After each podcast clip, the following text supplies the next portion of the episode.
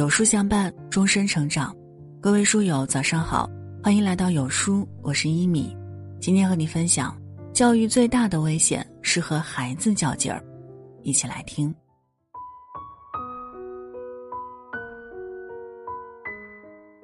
砰！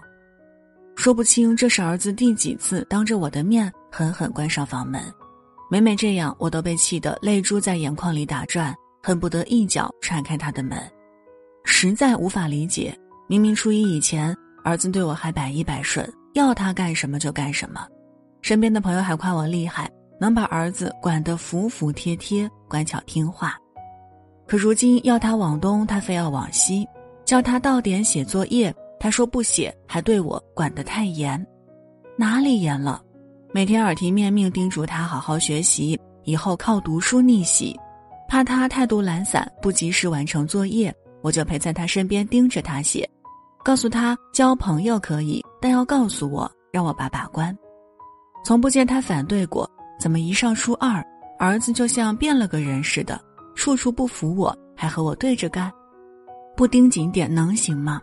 他的同桌学习稳步向前，只有他成绩越来越差，上学期还有好几门不及格，跟儿子讲道理完全说不到一块儿去。他一听我开始。妈要说一下你，立马捂上耳朵跑回房间，多说几句就彻底不耐烦，像吃了炸药一样，猛地把门关上，不给我说话的机会。刚开始我试过强行打开他的房门，命令他不准这么没礼貌，他是小孩儿，要听大人的。可越是这样，儿子越抗拒。一次我看到儿子的数学作业写得一塌糊涂，要求他重写一遍，语气稍微急了点。可他说我不是老师，说了不算，甚至还以别跟我提学习，再提我就不读了来威胁我。从来没想过我和儿子的关系会差到这种地步，心里五味杂陈。别人一提起儿子的事儿，我都支支吾吾不敢回应。难道未来的日子我注定和儿子水火不容，再也管不住他了吗？他的学习又该怎么办呢？越想越焦虑。越焦虑，越觉得我这个当妈的失败至极。一次很偶然的机会，我和一位做心理老师的朋友聊起自己的难过、不堪和困惑。听完我满腹牢骚后，朋友一针见血地指出：“你呀，太不懂青春期孩子的变化了。你越是和他较劲儿，他只会越不听你的。放下你的权威感，不要用命令、要求的语气和他说话。孩子大了，也变了。”你也要跟着变。看我满脸疑惑，朋友讲起了海格力斯效应，这是一种弹簧式的反抗行为表现，尤其是有冲突的亲子关系中，父母管教越严格，孩子越叛逆；父母越训斥，孩子越顶嘴，是一种你跟我过不去，我也让你不痛快的消极抵触心理。坦白说，我确实没想过这一点。儿子天天在我面前晃，不成想。他已经从当初稚嫩天真的小男孩，长成嗓音低沉、开始有喉结的小男子汉，和我站一起都高出我半个头，可我却忽略了他身体、心理的变化，意识不到过去习惯的教育方式早就不再适合他了。和朋友聊完后，我沉思了许久，心里暗暗下了决心，不求改变儿子了，先改变我自己。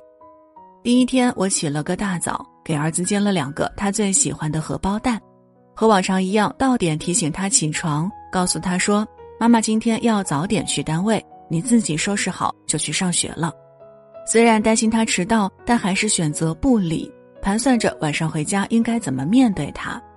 下了班，特地买了儿子一直说好吃的白切鸡，在厨房忙活时，他刚好回来，便让他肚子饿的话先洗手吃点水果。到晚，我没有像过去一样老想问他学习的事儿，而是要他作业写完了，想干嘛就干嘛，放松一下也好。往后几天，我也是设法给儿子做好吃的，时刻观察和关注他的心情。偶尔看他无所事事，就喊他过来搭把手。儿子，那屋子地还没拖，妈妈手有点痛，你拖一下呗。儿子，我要赶紧回个信息，那把青菜帮忙洗一下。会使唤他做事儿，但不过问他学的怎么样。当然，在儿子不知情的情况下，我会私下主动问班主任：“了解他上课的状态和作业完成情况。听老师说和过去差不多，我心里的石头也算是落下来。原来不去干涉儿子，儿子并没有我想象中的变得更糟糕。就这样，我继续尝试了一个月，放下自己的爱操心，调整教育儿子的方法，儿子果然也变了。那天，儿子期中考试成绩出来了，我没敢问，想着他肯定不会跟我主动汇报，等我找个时间再问问班主任情况。可没想到，我从未预料到的一幕出现了：儿子在厨房门口站了一会儿，见我又叫他洗手吃水果，他直直看着我，开口说：“妈，我有件事儿想请教你。”一聊，原来是儿子这次考试有一科本来有信心，结果成绩出来。不如他所意，只考了七十多分。你能帮我分析一下我这扣分的问题出在哪里吗？听到儿子主动和我聊学习，我简直不敢相信自己的耳朵。但很快我又恢复平静，示意他回房间聊。整整一个多小时，儿子把半个学期以来遇到的困惑、学习上的压力与同桌暗暗较劲儿的心思，通通讲了出来。原来他不是不想学习。而是上了初中后，环境变了，心态也变了，自己有时候会莫名其妙感到烦躁，一学不进去或感到压力，就很容易胡思乱想。妈，你知道吗？以前你一跟我提学习，我就很生气，觉得你只关心我考得怎么样，完全没有关心过我的心情。这段时间你不再问了，我真觉得很轻松，觉得你还是那个爱我的妈妈，所以啊，我决定和你讲。听完儿子这番话。我鼻子一阵酸，为什么当初我只在乎他的学习，老是自以为是的命令他、要求他、给他压力呢？其实儿子遇到问题困难，最需要父母的关心，而不是站在他的对立面推开他、逼走他。差一点我就犯下更大的错，差一点我和儿子的隔阂就越来越深。好在我做了改变，及时止损，就过去犯的错向儿子道歉。我终于重新赢回儿子，他愿意和我讲自己的心声，也愿意听我的话了。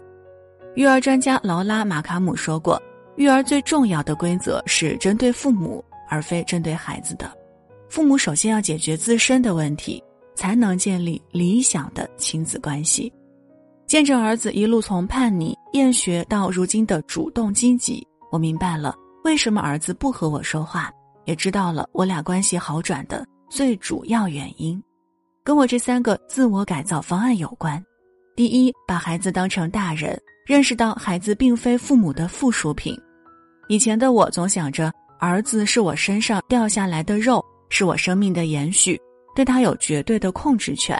不管他多少岁，在我眼里都是不懂事儿的小孩儿。当他开始和我对着干后，我才慢慢意识到，儿子到了心理断乳期，他渴望自由、尊重。希望有自己独立选择的权利，才会不遗余力尝试着摆脱父母的管束。教育学中的尊重法则强调，孩子的成长需要尊重，不要随意规划孩子的人生。简单来说，就是我改变对儿子的评价和看法，视他为独立的个体，他要做什么，有什么需求，是他说了算，而不是我，我无权干涉。心理专家曾奇峰老师说过。父母要做的就是帮助孩子成为自己国土上的国王，也就是说，在一定范围内，父母要尊重孩子发展的政治、经济和军事的机会和权利，放下对孩子的控制，给孩子成长的空间。当孩子有路可走时，他才有精力、心思做对的事情。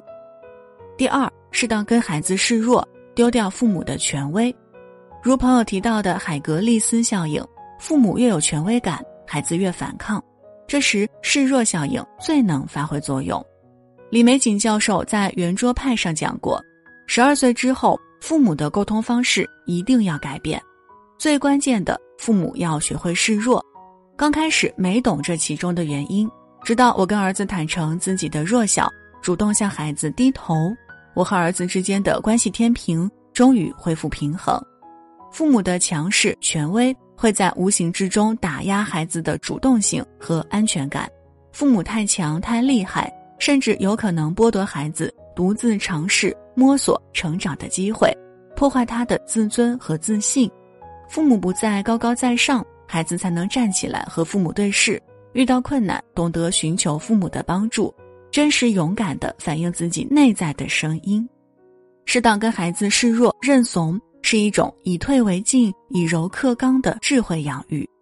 第三，少说话，多做饭。回想起来，我发现自己最打动儿子的是默默给他做他爱吃的东西，不再过分提及他的学习。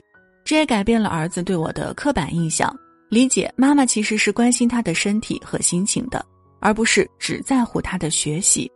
如果父母总在孩子面前唠叨，不分昼夜、不分场合的告诉孩子，妈妈就是为你好，现在要求你就是为你负责，孩子听久了，不仅耐心没了。还会因为感受不到切实的爱而心生怀疑，说那么多还不是父母的借口说辞，要我好好读书，肯定是为了自己的面子。比起父母的言语，青春期的孩子更看重行为和态度。他像拿着一个放大镜，敏锐地觉察、分析着父母的一举一动，试图验证父母所做的一切是否如所说一致。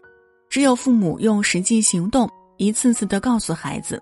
无论你怎样，我们都爱你、关心你、陪伴你，孩子才能信任的交付自己内心的脆弱，敞开心扉，欢迎父母的到来。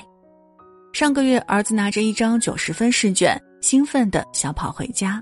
那天我菜还没洗，他一边宣布喜讯，一边撸起袖子说：“妈，你别洗，我来。你说的方法真有用。”其实我真没做什么，只是重新找好位置，站在他的身边。理解他，接纳他，尊重他。至于他能有今天的成绩和表现，全在我意料之外。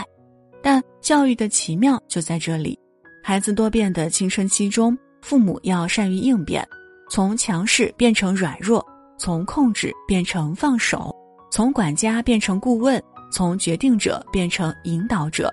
孩子敏感的心才能有处安放，他才有喘息的机会和空间，真正学会。独自面对复杂的世界，成熟掌控自己的人生。衷心期盼每一位父母都能和我一样，为了孩子的未来做出勇敢的尝试和改变。最负责的爱是改变孩子之前，父母先改变自己。文末点亮再看，共勉。